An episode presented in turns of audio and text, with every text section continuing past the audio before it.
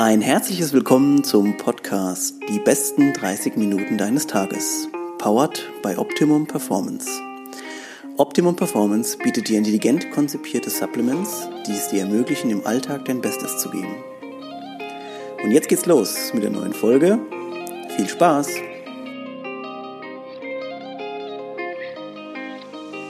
In diesem Sinne ein herzliches Willkommen zur neuen Folge, die besten 30 Minuten deines Tages. Ich habe heute einen Gast aus Berlin und zwar die Megan, die ihrerseits äh, Feuerwehrfrau bzw. Brandmeisterin ist. Ja, bin ich da richtig? Und ein herzliches ja. guten Morgen, guten Tag an Megan. Ja, hi, schönen guten Tag. also ich freue mich sehr, dass es mit uns geklappt hat. Ähm, ich darf dich ja jetzt auch schon ein bisschen länger verfolgen und hast ein spannendes Leben auf jeden Fall, wenn man das so ein bisschen äh, verfolgt, wie die letzten Gäste aus Bundeswehr und Polizei und so weiter eigentlich alle äh, gemein haben. Ihr habt jede Menge zu tun, es ist super spannend. Ähm, da habe ich später auch noch echt ein paar, ja, private Fragen fast schon, müssen wir fast schon sagen. Also, Megan, wir fangen mal aber ganz kurz bei Punkt 1 an. Und zwar, stell dich mal ganz kurz äh, hier unseren Hörern vor, bitte. Ja, ich bin Megan, wie gesagt, aus Berlin, arbeite bei der Berliner Feuerwehr, bin junge, frische 25 und Meisterin und Notfallsanitäterin. Das heißt, ich bin auch noch Chef von den kleinen roten Autos vom mhm. Rettungsdienst. Ja, also beruflich quasi mein Werdegang. Okay, jetzt, natürlich stellt sich jetzt mir die Frage, wenn wir anfangen zuerst mal, wie kommt man auf die Idee, diese ganze Karriere einzuschlagen, beziehungsweise ist das dein erster Karriereweg, wie man so schön sagt, oder war das, hattest du vorher schon mal was anderes gemacht? Äh, total, ja, eigentlich nein, gar nicht. Also ich wollte schon immer Feuerwehrfrau werden. Ich will schon, seitdem ich ein kleines Kind bin, zur Feuerwehr und äh, alle schon über Schulzeit hinweg haben alle immer gesagt so, also wenn du nicht Feuerwehrfrau wirst, dann ist irgendwas richtig schief gelaufen. Also es war immer so. Und auch meine Mama hat immer gesagt, Kind, überleg dir einen Plan B, falls Feuerwehr nichts wird. Mhm. Dann habe ich zu meiner Mama immer gesagt, Mama, ich überlege mir einen Plan B, wenn mich der Landesbranddirektor, das ist der Chef der Feuerwehr, mhm. wenn er mir ins Gesicht sagt, Feuerwehrfrau werden Sie niemals in Ihrem ganzen Leben, dann überlege ich mir einen Plan B. Also Und ja, selbst dann gibt es ja Leute, die noch sagen, ey, egal was mir jemand sagt, ich, ich ziehe trotzdem durch. Ja. ja, richtig. Ähm, äh, nee, geil, dann ja.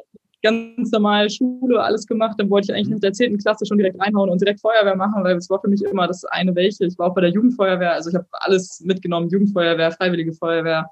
Cool. Ähm, und dann meinte meine Mutter oder ganz über mir so, nein, mach Abitur, Kind, du kannst doch nicht nur Abitur gehen und dann ja ein bisschen über Studium, das dann abgebrochen, weil ich gesagt habe, nee, ich will direkt, ich will in den mittleren Dienst, ich will vorne an der Front kämpfen und äh, ja. reinrennen ins Feuer und nicht draußen erstmal sagen, so machen wir das. Ja, und dann bin ich direkt beim ersten Einstellungsversuch da so reingerutscht in den Notfallsanitäter-Lehrgang und halt dem Brandmeister-Grundkurs hinterher. Also straight. Die, die, die Frage, die sich eigentlich jetzt mir stellt, ist, also jetzt hast du gerade einen wichtigen Punkt gesagt, der glaube ich, oder den viele Leute ähm, gemeinsam haben, und jetzt gehen wir schon echt extremer schneller in die Thematik rein, als ich dachte, aber du hast mich irgendwie dazu angeleitet. Ähm, und zwar ist es so, die, die Leute, die bei der Polizei, bei der Feuerwehr, bei der Bundeswehr sind, dieser, dieser Drang, nach dem ich opfere teilweise auch mein mhm. Leben für andere Leute, das muss dir doch eingepflanzt sein, oder? Ja, vermutlich. Also, weiß ich nicht, das war schon immer so eigentlich. Und ich wurde halt durch meinen mein Stiefpapa da so ein bisschen rangezogen. Also, ich war schon immer so das atypische Mädchen. Ich habe lieber einen Dreck gespielt und mit Jungs als Rosa und mit Barbies. Und somit kam es dann irgendwie, dass er mich einfach mitgeschliffen hat zur Freiwilligen Feuerwehr. Und ich fand das einfach, ich war im wahrsten Sinne des Wortes Feuer und Flamme, also schon immer meins. Ich fand das schon immer geil. Ich fand Feuer schon immer interessant, aber mit dem nötigen Respekt. Und ich kann mir einfach nichts Schöneres vorstellen, als am Ende einer Schicht irgendwie ein Feuer ausgemacht zu haben oder ein Menschenleben gerettet zu haben. Also ja. das ist, weiß ich nicht, das gibt mir so viel Bestätigung und, weiß ich nicht, positive Energie. Das ist einfach Wahnsinn. Ja, ja also die, die Sache ist auch die, also ich habe die Frage natürlich auch so ein bisschen schon mit, mit einem Hintergrund gestellt, denn es gibt Leute, die sagen, oh du, pff, äh, hier ist jetzt gerade eine Gefahrensituation, äh, ich muss jetzt jemanden rufen. Und es gibt Leute, die so viel Courage, Zivilcourage oder wie auch immer man das alles benennen will, die sagen von sich aus, äh, ich werde jetzt aktiv und mache da was. Und ich, das, ist, das ist eine Sache, die muss irgendwo in unserer DNA wahrscheinlich auch verankert sein. Und da du ja jetzt eh auch gesagt hast, dass du schon äh, ziemlich früh daran in diese ganze Sache reingestupst worden bist und eh noch so ein Mädel warst, dass er sich mit Dreck beworfen hat, als er Barbies gespielt hat, dann muss ich sagen, dann passt das schon sehr, sehr gut. Aber okay, bevor wir jetzt zu sehr in Deep gehen, und ich merke schon, dass das auf jeden Fall, dass wir mit zeitlich uns ähm, gucken müssen, dass wir durchkommen. Ähm, jetzt erzähl mal ganz kurz bitte, wie äh, man zur Brandmeisterin wird oder wie fängt man an bei der Feuerwehr? Boah, da, da gibt es ja tausend Wegemöglichkeiten, wie auch immer. Ähm, der klassische Weg ist, du machst einfach erstmal eine Ausbildung, ganz normal in irgendeinem Beruf vorher und sagst dann, ich habe Bock auf Feuerwehr und bewirbst dich auf äh, den Feuerwehrlehrgang direkt, der geht dann zwei Jahre und dann bist du halt Brandmeisterin. Dann kannst du jetzt relativ neu, ich war noch einer der ersten Jahrgänge, die das so gemacht haben, also quasi noch eine Pilotklasse, wo alles getestet wurde, äh, über den Notfallsanitäter gehen. Dann hast du drei Jahre Notfallsanitäter-Ausbildung und dann ein Jahr die Brandmeisterausbildung oder du hast gar keine Vorbildung und willst nur Feuerwehr machen, dann kannst du auch direkt in so ein, so ein Quereinsteiger-Ding einsteigen, dass du anderthalb Jahre so ein bisschen in Handwerk reinschnupperst und dann diese anderthalb Jahre hinten ranhängst, Brandmeisterin. Und ja, oder jetzt auch studieren kannst du jetzt auch bei der Feuerwehr. Also es gibt ja, zig cool. Wege. Ist für jeden was dabei auf jeden Fall. Ja, ja. ja ganz cool. Das finde ich auch gut. Also gerade so diese Sache nochmal mit dem äh, auch, auch Quereinstieg mit Handwerk und so. Ich glaube, das ist ja eine ja. ganz wichtige Sache früher. Ich habe mir zumindest sagen lassen, oh dass man früher, glaube ich, auch. Oh ich, hab, ich krieg einen Alarm gerade. Okay, du's? alles klar. gut. Also wir, wir unterbrechen den Podcast kurz und machen später weiter. wir sehen uns später. Sag Bescheid, ja. Okay. Alles gut. Äh, alright, also ihr äh, habt vielleicht mitbekommen, ich habe es auch schon äh, aufgenommen und glaube ich auch schon gepostet, dass äh, manchmal eben was passieren kann, wie zum Beispiel jetzt in dem Fall ein Alarm, äh, der gerade bei euch eingegangen ist. Das heißt, wir mussten unsere Aufnahme kurz unterbrechen und versuchen nochmal kurz anzu äh, oder ein, uns einzugliedern, wo wir stehen geblieben sind. Wir sind auch gleich beide gerade überfragt gewesen, wo wir genau stehen geblieben sind.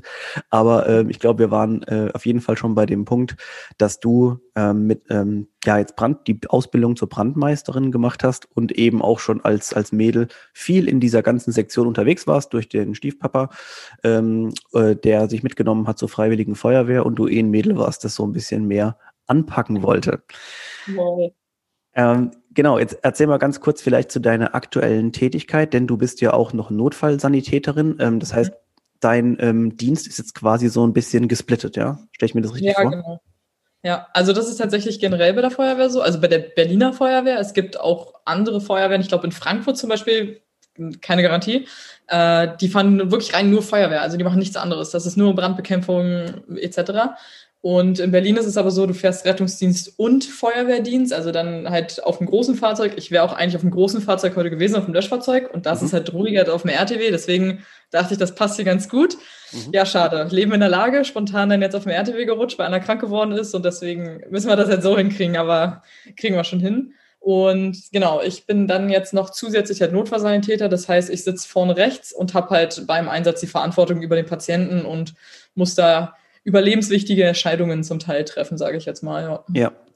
Das heißt also, ihr seid auch äh, richtig gestaffelt in dem Fahrzeug. Also der Fahrer logischerweise ne, sitzt dann links und du sitzt als, als Ersti quasi dann auf der rechten Seite. Ja, genau, richtig. Jetzt im, im, Rettungswagen ist das so und aber auch auf dem Löschfahrzeug haben wir das auch so. Also vorne, wenn man das, was man nochmal sieht, ist direkt der Maschinist. Das ist einer von uns. Das sind, sag ich mal, wir alle so, die Brandmeister und Oberbrandmeister und die ganze äh, Sparte und dann vorne rechts sitzt immer der Chef. Also egal welches Feuerwehrauto man sieht, vorne rechts ist immer der Chef. Mhm. ja, und okay. dann hinten halt die Mannschaft. Aber da hat man auch direkt Position mit Führer und Mann und so. Ja, es hat schon alles ein wenig seine Ordnung tatsächlich. Genau, also ich glaube, an die Bilder kann man sich ja vielleicht schon mal sich was drunter vorstellen. Man sieht ja immer hinten diese hinteren Türen, die dann äh, links und rechts auch offen sind. Da werden dann auch, wie viele, wie viele Leute sitzen da für gewöhnlich in den großen Fahrzeugen? Schon sechs äh, mindestens, oder? Genau, also, also raufpassen würden neun, also hinten sieben und äh, in Berlin fährst du aber zu sechs raus. Also hinten sitzen vier und vorne zwei, genau. Jo. Das wird wahrscheinlich auch für die meisten Einsätze reichen, ne? denke ich mal einfach, wenn, außer wenn es ein Großbrand vielleicht irgendwo ist. Äh, ja, naja, du hast ja sowieso, dass mehrere Fahrzeuge dahin fahren. Ne? Also ja. zu einem Feuer fährt ja immer ein Löschfahrzeug, eine Drehleiter, beziehungsweise zwei Löschfahrzeuge, ein RTW, ein C-Dienst, also noch so ein Führungsfahrzeug. Also da Manpower und Frauenpower natürlich mhm. ist immer am Start. Also da sind schon genug da, gerade in so einer großen Behörde wie jetzt hier in Berlin. Mir ist es gerade noch was eingefallen, wo, worüber wir es vorhin kurz hatten. Ich hatte auf jeden Fall diese Frage im Kopf. Ähm, da ging es darum nochmal um diese, um die Ausbildungsgeschichte. Und zwar, weil, du, weil wir auch drüber hatten, dass man ähm, aus einem technischen Bereich das ja auch machen kann, beziehungsweise ich glaube auch früher eine Zeit lang das sogar eher gewünscht worden oder sogar äh, Voraussetzungen war, ne, dass du aus einem technischen mhm. Beruf kommst. Weil ich habe mir gerade vorhin vorgestellt, als du so erzählt hast, ähm, wenn man halt in dieser ganzen Sache so ein bisschen drin ist, ist wahrscheinlich dann blöd, wenn du mit jemandem auf einem Einsatz fährst und der nicht weiß, was wie so ein Schraubenzieher jetzt genau links oder rechts gehalten wird. Äh, von daher kann ich mir sehr gut vorstellen, dass das, also warum das Voraussetzung ist, dass man eben die Leute auch ein bisschen was mit äh, Werkzeug ähm, zu tun haben. Das heißt also, ich, ich, ich gehe jetzt aber fest davon aus, dass äh, einfach ein technisches Verständnis äh, für im Einsatz wichtig ist, weil auch eben mal was rumgehoben, aufgeschraubt mhm. oder wie auch immer. Aber da gibt es ja auch Leute, die von euch die Sachen rausflexen oder wie auch immer. Sind das dann wieder spezielle Leute? Auf gar keinen Fall. das ist genauso. Ähm, nee, also die, sag ich mal, die normalen Standardeinsätze, auch te im technischen Bereich jetzt, die machen auch alles wir, erst wenn es, sage ich mal, richtig, richtig krass ist. Also weiß ich nicht, dass da wirklich ordentlich schweres Gerät benutzt wird, dann muss die Rüstgruppe kommen, das ist der technische Dienst von der Feuerwehr. Aber alles andere, also ich hab, bin genauso an der Kettensäge ausgebildet und Trennschleifer und ähm, mit unseren großen Schere-Spreizer machen wir die Autos auf. Also das kann ich alles genauso wie unsere anderen Kollegen. Und das, obwohl ich ja, sage ich mal, eine medizinische Vorausbildung jetzt habe, aber trotzdem bekommst du das. Aber so wie du gesagt hast, also ein technisches Grundverständnis muss da sein, sonst versteht man das alles nicht, sonst fällt man aber auch durch die Prüfungen. Also alles, was ich mal gelernt habe bei der Feuerwehr, gibt es immer eine Prüfung mit Noten und ich muss ich auch jede einzelne Prüfung muss ich bestehen. Und ja, somit, das passt aber. Aber wie gesagt, das lernt man eigentlich mit der Zeit. Und wenn man einfach Bock drauf hat, dann kriegt man dafür auch das gewisse Verständnis mit der Zeit. Das kommt. Ja, ich glaube, dass sich die Sachen vielleicht auch dann irgendwie so ein bisschen addieren oder vielleicht sogar schon multiplizieren, dass wenn du eine neue Sache noch dazu nimmst, dann wirst du einfach wieder erfahrener in deinem ganzen, ja. in, dein, in, in, deinem ganzen Handwerk. Und äh, so ist es ja auch nicht verwunderlich, dass du jetzt gerade, wenn ich das richtig gelesen habe, aktuell äh, den LKW-Führerschein noch machst oder bist du vielleicht sogar nee, nee, nee, nee, ich bin schon lange fertig. Ich fahre ah, okay. die dicken Bromis schon. Das macht übel Laune, das ist richtig gut. also ich bin komplett fertig ausgebildet mit einem. Erzähl mal ganz kurz, oh, wie du. Ähm, ich habe Okay, sorry. Ich glaube, ich hoffe, ich hoffe wieder, dass es funktioniert. Ähm, ja. Erzähl mal ganz kurz, wie, wie kommt man dazu, einen LKW-Führerschein zu machen? Äh, war tatsächlich Voraussetzung. Ich musste den machen ja. innerhalb der Feuerwehr wegen den äh, großen Löschfahrzeugen. Oder auch unser RTW hat ja schon siebeneinhalb Tonnen. Mhm. Und den kannst du ja mit einem C, ja doch bis C1 geht es noch, aber die großen Löschfahrzeuge haben halt alle 12 bis 14 Tonnen und dementsprechend musst du halt einen LKW-Führerschein machen. Das ist richtig, richtig geil. Also es macht übel Laune auf jeden Fall. Das hört man irgendwie immer wieder, ja. Aber du fühlst dich wie die, die, Königin oder der König der Stadt. Das ist der Wahnsinn. Mit 30 km/h denkst du, du fliegst über die Straße. das ist richtig gut. Und das, du fährst halt mit einem 40-Tonner. Also du fährst halt im, im LKW, beim LKW-Führer die ganz normalen großen Brummis. Und dann kommst du auf die Wache und fährst auf einmal deine kleinen hm. Feuerwehrautos. Das ist schon echt mega witzig. Aber ja, man fühlt sich ja LKW-Fahren ist tatsächlich man fühlt sich erhaben, ne, wenn man hier fünf ja, Meter. Ist echt so. das alles und du, du denkst, und das Schöne ist auch, einem LKW-Fahrer macht jeder Platz, weil du denkst dir immer so, okay, der LKW, der kann hier nicht weg. Das heißt, der kleine Autofahrer muss weg. Das mhm. heißt, du fühlst dich immer wie die Königin der Straße. Mach dir Platz, neue Gebiete. ja, der muss dann nur aufpassen, dass du es dann nicht verwechselst, wenn du in deinem PKW sitzt und dann irgendwie denkst so, ja, ey, machen doch alle, müssen wir doch Platz machen hier. Ja, das ist auch das Gute mit Sonderrechten. Ne? Wenn du jetzt natürlich mit dem Löschfahrzeug fährst oder auch mit dem RTW, ähm, wenn du da mit Sonderrechten durch die Stadt fährst, ist das irgendwie ein total cooles Gefühl, finde ich immer. Wenn du dann noch so eine Kreuzung zufährst und alles voll ist mit Autos und dann mit dem Martinshorn im Blaulicht alle Autos so langsam sich vor dir aufschweifen und du so da durchgeleitest und du denkst, ja, macht mir Platz, los, macht mir Platz. Also das ist ganz cool. Ich habe mit diesem, mit diesem Vorurteil auch aufgeräumt, äh, ob sich die Leute dann in dem Einsatz dann cool fühlen, wenn alle Platz machen. Offensichtlich ja. Definitiv, ja. Weil es geht ja auch meistens um eine Gefahrensituation, von daher ist ja, es ja auch berechtigt, ne? Ja, also es ist schon echt, also klar, Rettungsgas und so, da ist noch viel Ausbaupotenzial und da kann noch einiges verbessert werden und so, aber das läuft in der Regel tatsächlich besser, als man denkt, wenn man auch taktisch sinnvoll, sage ich mal, mit seinem Löschfahrzeug sich vorwärts bewegt. Wenn man natürlich erst an der Kreuzung das Horn zieht und dann erwartet, dass alle Platz machen, naja gut, dann ist das logisch, dass das nicht so gut funktioniert. Aber wenn man da vorausschauend rangeht, dann läuft das auch. Hast du schon mal Erfahrungen gemacht, als wir im Einsatz wart, jetzt wo es halt darum, gerade um Ordnung und so auf der Straße ging, wo was überhaupt nicht geklappt hat auch, wo ihr wirklich Probleme bekommen habt? Mm, ja, generell mit den Gaffern hat man viel Probleme. Also ja. das ist, äh, das ist wirklich ein ganz großes Thema, dass man sehr schnell bei Einsätzen einfach sofort gefilmt wird, dumm angemacht wird von der Seite und auch immer direkt mit Handy in der Hand. Also mhm. dann kriegst du von denen einen Spruch an den Kopf und dann musst du da wirklich halt professionell genug sein und sagen, okay, nee, das schluckst du jetzt runter, das hast du quasi gar nicht gehört. Weil natürlich dann, kennt man ja aus den Medien, dann vielleicht nur diese eine Sequenz gezeigt wird, so im Sinne von so, ja. ey, hier, die Feuerwehr, die hat mich gerade beleidigt, so ungefähr. Oder die hat mir einen ja. Stinkfinger gezeigt, was weiß ich. Aber die Situation vorher wird gar nicht gezeigt. Das mhm. heißt, gleiche Problem mit der Polizei. Das kennen die ja noch viel mehr als wir damit gibt es viele Probleme und halt auch generell ähm, Leute, die leider auch was gegen die Feuerwehr haben. Ne? Also so Großdemos und so, wenn da irgendwas jetzt auch gerade diese ganzen Corona-Demos, das war schon ja anstrengend zum Teil. Also weil dann einfach dann auch irgendwer Hilfe, aber ganz viele Leute stellen sich einem Weg, schmeißen einen Baustellenbarken vor die Autos. Also so, das ist so wirklich leider häufig. Und das ist so, was ich halt nicht verstehe. Also wir wollen ja wirklich nur was Gutes. Wir wollen dann Menschenleben ja. retten. Wer weiß, was da gerade los ist. Und dann werden uns so eine Steine wortwörtlich in den Weg gelegt. ist halt einfach, ja. macht halt schon traurig irgendwo auch und ist ein bisschen frustrierend. Ja, es ist, es ist eigentlich fast noch äh, schlimmer, dass, dass wir beide uns jetzt oder dass du aus erster Hand quasi diese Erfahrung erzählen kannst ja. und dass euch das immer wieder passiert, weil manchmal denkt man ja so, ja gut, ne, derjenige erzählt jetzt vielleicht diese Story oder wie auch immer, aber dass das der Regelfall ist, ist eigentlich das Schlimme. Und da muss man ja nicht überlegen, ihr seid da ja nicht zum Spaß, sondern ihr seid, wie du schon gesagt hast, ihr seid dort zum Helfen. Ja. Ähm, Gut, jetzt hast eine Sache will ich noch auf jeden Fall kurz aufgreifen, dass wir das nicht vergessen, denn äh, du hast ja ein ganzes breites Spektrum von Hobbys auch noch, was ich, äh, was ich kürzlich gesehen habe. Und zwar, ja. ähm, also du scheinst ja wirklich eine Draußenperson zu sein, denn du machst auch Geocaching, ne? Caching, ja, nicht Caching. Caching. Wir, wir catchen ja nichts, wir, wir okay, cachen.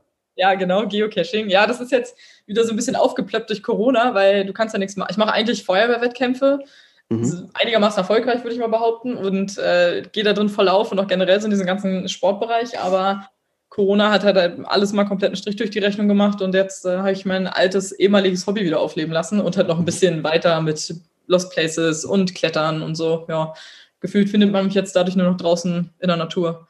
Ziemlich cool. Aber echt eine, eine geile Sache. Also ich äh, wäre, glaube ich, sogar noch mal vielleicht einen ganz eigenen Podcast wert, weil das, die Sache ist ja, glaube ich, mal so aufge äh, aufgepoppt vor, keine Ahnung, schon ein paar Jahre jetzt her. Das, da ja, das die haben, Geocaching hat äh, jetzt richtig random Fact, vor 20 Jahren haben sie äh, ja. den ersten Geocache in den USA versteckt mhm. und zwei, drei Monate später, also 2000, im Jahr 2000 und ich glaube Anfang Oktober den ersten in Deutschland und seitdem gibt es ich glaube, drei Millionen oder Milliarden, eins Moment, drei Millionen oder drei Milliarden Geocaches weltweit. Also das ist mhm. ein weltweites Spiel. Das ist einfach der Wahnsinn. Das ist richtig cool.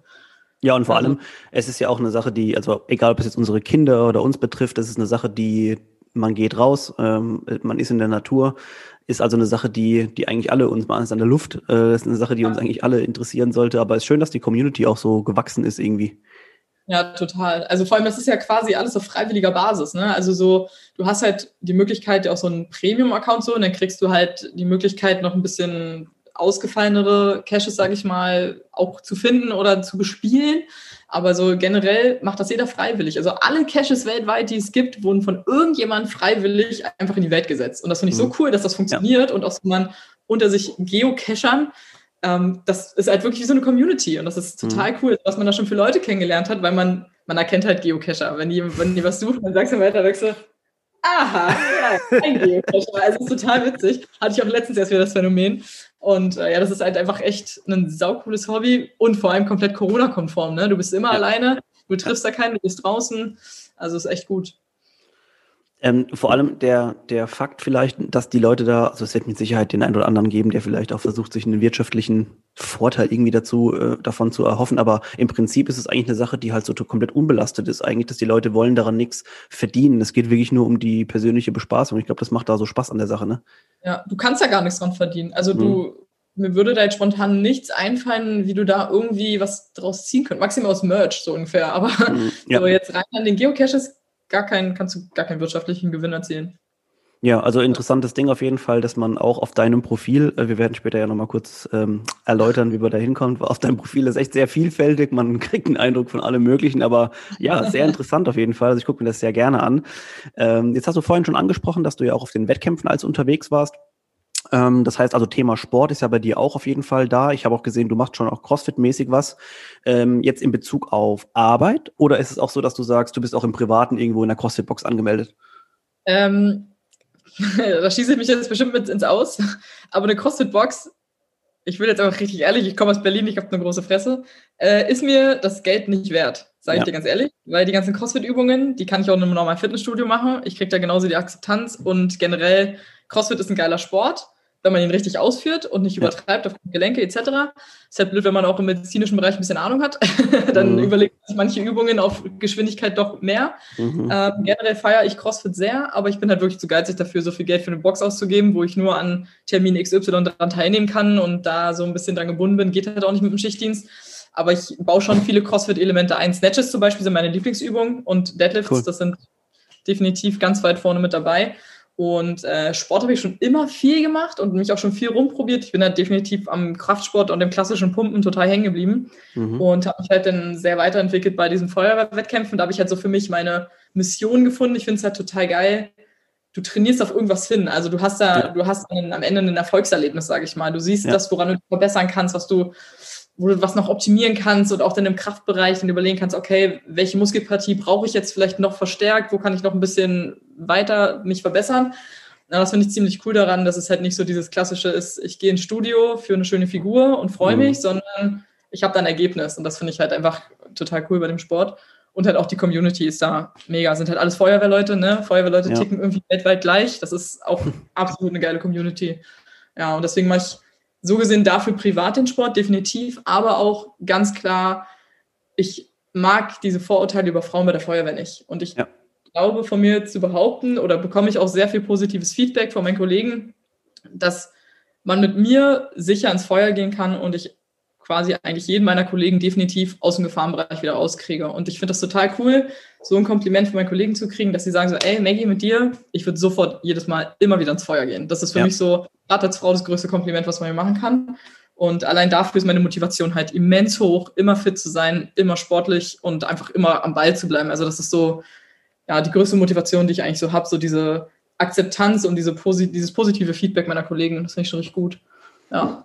Ich finde auch gerade so der, der interessante Part eigentlich jetzt, ob das jetzt, also CrossFit an sich ist, ne, wie gesagt, ob, ob das jetzt erstmal Kraftsport, CrossFit, wie auch immer was ist, aber der Transfer von einer Sportart in deinen Beruf zum Beispiel auch, dass man eben merkt, ähm, oder auch in Alltagssituationen, ne, ist ja, ist ja erstmal völlig egal, du bewegst dich in deinem Leben, im Job, im, im Alltag, ja. manchmal wird alles vermischt. Was aber hängen bleibt, ist irgendwie immer wieder, dass ähm, man durch, also durch die körperliche Betätigung einfach, ne, dass einem sie so viele Sachen einfacher fallen. Dann sagt ja, jemand zu dir, ja, kannst du mal bitte zwei Kästen hier rumtragen. Andere brechen da komplett ein und sind total ja. am Arsch, können die nicht mal hochheben. Ja. Du trägst was rum und sagst, ja, hier ist es. Also das ist mega geil. Also das hatte ich jetzt tatsächlich auch gerade eben bei dem Einsatz. Es war ein etwas korpulenterer Herr. Mhm. Und er guckte mich danach im Krankenwagen auch so an, als wir dann halt losgefahren sind, guckte er mich an und sagt, Sie haben ganz schön viel Kraft. Ich so, ja klar, ich bin auch Feuerwehrfrau. Ja, das hätte ich jetzt, also das angesehen habe ich ihn das nicht. Ich hatte kurz ein bisschen Sorgen. Ich so, und das ist halt so dieses, was ich total mag, wo ich mir denke, hey, das war für mich jetzt nicht mal anstrengend. Es war, es ist schwer. Natürlich sind über 100 Kilo sind schwer zu zweit in einem Stuhl quasi aus einer Deadlift-Position ja. ihn hochzunehmen und dann noch die Arme anzusteigen. Das geht auf dem Bizeps und auf dem Rücken, volle Kanone. Ja. Aber ich mag es dann einfach für mich zu merken, läuft, ich habe es hingekriegt und wir mussten uns jetzt keine Tragehilfe nachalarmieren, weil ich eine Frau bin, sondern es funktioniert. Ja. Und allein das ist für einen Sport schon richtig gut. Und wenn dann noch die Patienten sagen, oh, sind sie sich sicher, dass sie das schaffen? Und man dann ganz selbstverständlich sagt, ja klar, schaffe ich das. Und das dann auch wirklich schafft, das ist ja. einfach so eine gute Selbstbestätigung. Also. Allein dafür lohnt sich schon Sport. ja, ja, also es ist wirklich ein sehr, sehr schöner Transfer, wenn man einfach merkt, dass man im Leben insgesamt leistungsfähiger wird und das ist auch ja. erstmal unabhängig durch den Sport, ne? Also, ne, oder, oder welch, egal welche Sportart man quasi ausführt. Ähm, was mich jetzt interessieren würde, weil ich irgendwie, also dadurch, du hast mich jetzt auf jeden Fall echt ange, angefixt, kann man fast schon sagen, ähm, weil ich die Sache einfach prinzipiell interessant finde. Das war auch der Grund, warum ich dich unbedingt in unserem Podcast haben will. Äh, wir haben ja immer wieder Zuhörer, die auch sagen, hey, also irgendwie, das hat mich überzeugt äh, bei dieser ganzen Sache. Ich ticke auch so in diesem, in diesem äh, Dreh. Mhm. Wenn ich, wenn ich jetzt, mal, ich bin Bürokaufmann, ne?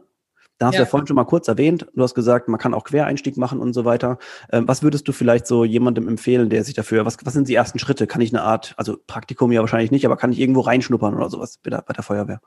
Äh, ja, am besten reinschnuppern quasi würde über die FF gehen, also Freiwillige Feuerwehr. Mhm. Ja, im, naja, wie reinschnuppern kann man es nicht unbedingt nennen, aber vielleicht um so einen ersten Eindruck zu, zu bekommen, wie ist so ein Feuerwehrauto wirklich aufgebaut, wie ist so die Community auf der Wache und sowas, wäre tatsächlich eine FF schon eine erste Möglichkeit. Mhm. Ja, und ansonsten kann man auch tatsächlich einfach bei einer Wache klingeln und sagen, hey, irgendwie finde ich das hier interessant, ich finde das irgendwie cool, kann mir das da vorstellen, hab da Bock, mir mal die Wache zu zeigen. Also mhm. tatsächlich, jetzt in Corona-Zeiten eher nicht, aber normalerweise sind die wenigsten Wachen, Innenstadt ist immer ein bisschen schwieriger, weil natürlich da wesentlich mehr los ist als am Rand, aber generell sind da eigentlich alle mega offen, weil wir brauchen Leute, so wie alle Berufe gefühlt, brauchen wir natürlich ja. auch Leute und da sind wir eigentlich immer sehr offen, also würde ich jetzt mal behaupten. Ja, also ich weiß gar nicht, wie die, die Situation aktuell ist. ist ähm, also ist Feuerwehr so ein richtiger Beruf, der auch, wo es einfach nicht so viele Leute gibt, die es machen wollen und der Bedarf einfach höher ist? Nee, genau, andersrum eher. Also ah. äh, andersrum kann man nicht sagen, sondern der Bedarf ist, also wir brauchen ganz viele Leute definitiv, weil jetzt ist auch so ein Umschwung von, dass ganz viele Abgänger sind, also ganz viele gehen jetzt in die Pension mhm. und da ist halt einiges ein bisschen ja ungünstig gelaufen, sage ich mal, dass wir jetzt halt so einen riesigen Batzen haben, die gehen und die müssen jetzt auch erstmal alle nachkommen. Ja. Ähm, und es gibt sehr, sehr viele Bewerber, aber bei Feuerwehr oder generell Feuerwehr, Bundeswehr, Polizei da hast du natürlich schon extremere Anforderungen als an einen Bürojob. Und ja. diese Einstellungstests sind natürlich dann auch ein bisschen knackiger, sage ich jetzt mal. Mhm. Und musst du dann doch erstmal schaffen. Und deswegen ist dann meistens die Auswahl am Ende doch etwas geringer als das, was eigentlich möglich wäre, ja. Okay, äh, also wer, wer jetzt vielleicht so ein bisschen Lunte gerochen hat an der ganzen Geschichte, also ist es definitiv möglich. Also ich glaube, da sollte man auch einfach die, den Mut oder die Courage haben und sagen, hey, ich interessiere mich dafür, was kann ich da, was kann ich dafür tun, um da einfach ein paar, ein paar mehr Infos zu bekommen. Äh, und ein Punkt, den ich noch kurz aufgreifen will, weil ich immer gerne auch so ein bisschen Mindset, ich, das Wort darf man ja fast schon nicht mehr sagen, weil es so overused ist, ja. aber äh, ich bin tatsächlich ein bisschen angetriggert äh, worden, als ich da in einen Post gelesen hatte, da, weil du warst ja auch verletzt einmal zu einer äh, ziemlich kritischen Zeit, wo, glaube ich, auch eine Prüfung mhm. anstand. Und da ist für mich, ich, ich will es vielleicht nicht sagen, das Thema Mindset, aber eher so Resilienz, dass man also sagt, okay, ich bin, habe mich über etwas hinweggesetzt, was mich echt hart erstmal getroffen hat. Und ja. vielleicht kannst du doch mal ganz kurz erzählen, was deine Verletzung war und in welcher Zeit es passiert ist. Ähm, tatsächlich hatte ich zweimal eine richtig beschissene Situation. Ich habe mir zweimal das Kreuzband gerissen. Das eine Mal war äh, ja, drei Wochen vorm Sporttest bei der Feuerwehr und dann musste ich das natürlich erstmal absagen. Das war natürlich der erste Dämpfer und gerade so Gelenksverletzungen ist bei der Feuerwehr gerne schon mal so ein K.O.-Kriterium, dass sie sagen so, mhm. hm, Gelenke, wir wollen ja lange was von dir haben, eher ungünstig. Ja. Da habe ich dann schon innerhalb von sechs Monaten geschafft, wieder so fit auf dem Dampfer zu sein, dass der Arzt gesagt hat, okay, nicht schlecht, das schaffen wir uns nur Fußballprofis bei Kreuzbandriss, mhm. Meniskus und allem drum und dran. Habe ich dann halt über den, also für den Notfallsanitäter beworben.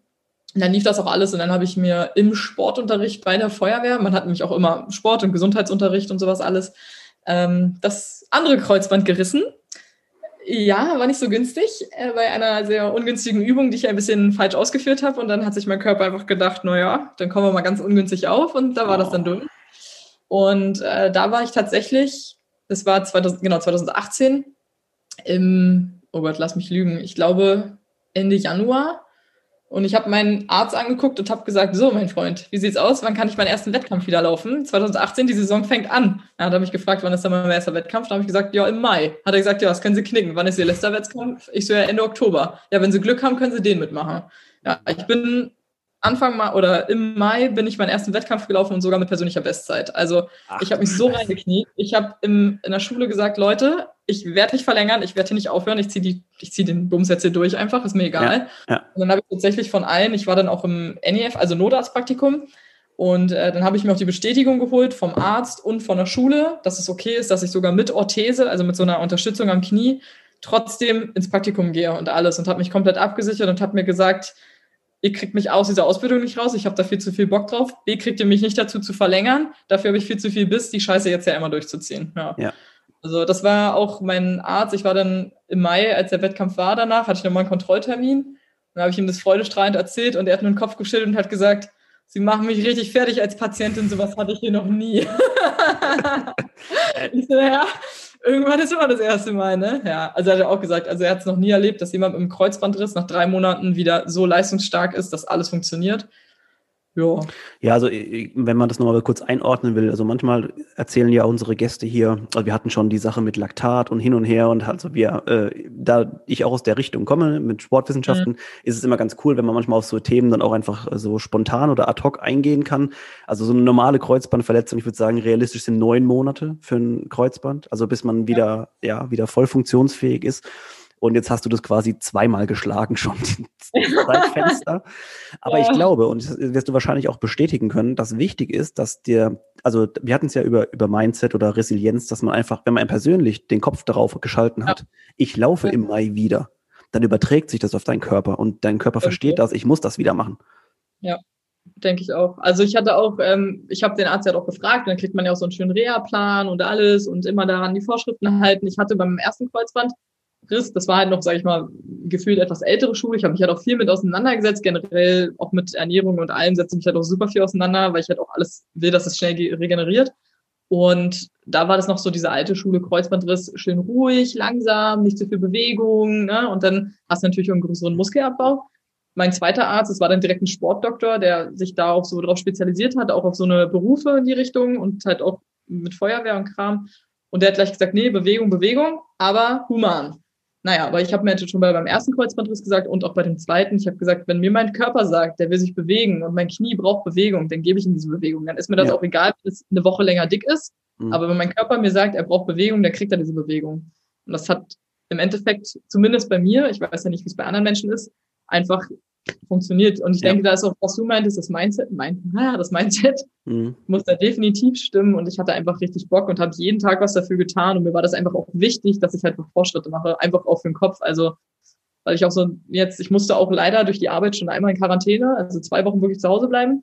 Das ist für mich das Schlimmste, zu Hause zu in der Bude und nichts machen zu können. Mir fällt die Decke auf den Kopf, ich habe so Hummeln in den Hintern habe ich auch gesagt, so in so ein Kreuzband kann mich jetzt nicht aus der Welt kicken, dass ich hier mich nicht mehr bewege. Es funktioniert einfach nicht. Das, das wollt ihr auch gar nicht so ungefähr.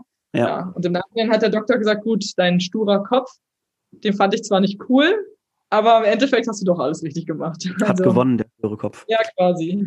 Also ich finde es immer sehr inspirierend, wenn, äh, wenn Leute hier im, im Podcast erzählen über ihre persönliche Geschichte oder auch über, über Hürden, die man einfach äh, hinweggehen musste. Und jetzt war auch in deinem Fall so. Ich finde, da kann man immer sehr viel einfach damit ziehen, weil es gibt da, man, jeder hat ja mal die Phase, wo es einem einfach insgesamt schlechter geht, ob das jetzt äh, physisch ist oder psychisch, wie auch immer. Ähm, ich finde es einfach super, dass man dranbleibt an der Sache und dass man eben versucht, auch eine gewisse Sache einfach zu schlagen, die man vielleicht auch vorher äh, bestätigt bekommen hat, hey, du, da kommst du nicht mehr raus und doch, doch, schaffe ich eben doch. Und das ist natürlich, also Respekt an dich, weil es ein unheimlicher Kraftaufwand ist. Jeder, der weiß, der sich irgendwo damit mal beschäftigt hat, das ist nicht einfach so gemacht, ja. Also das, du ja. bist auf jeden Fall ein harter Hund, kann man schon sagen. ja, was muss, muss, ne?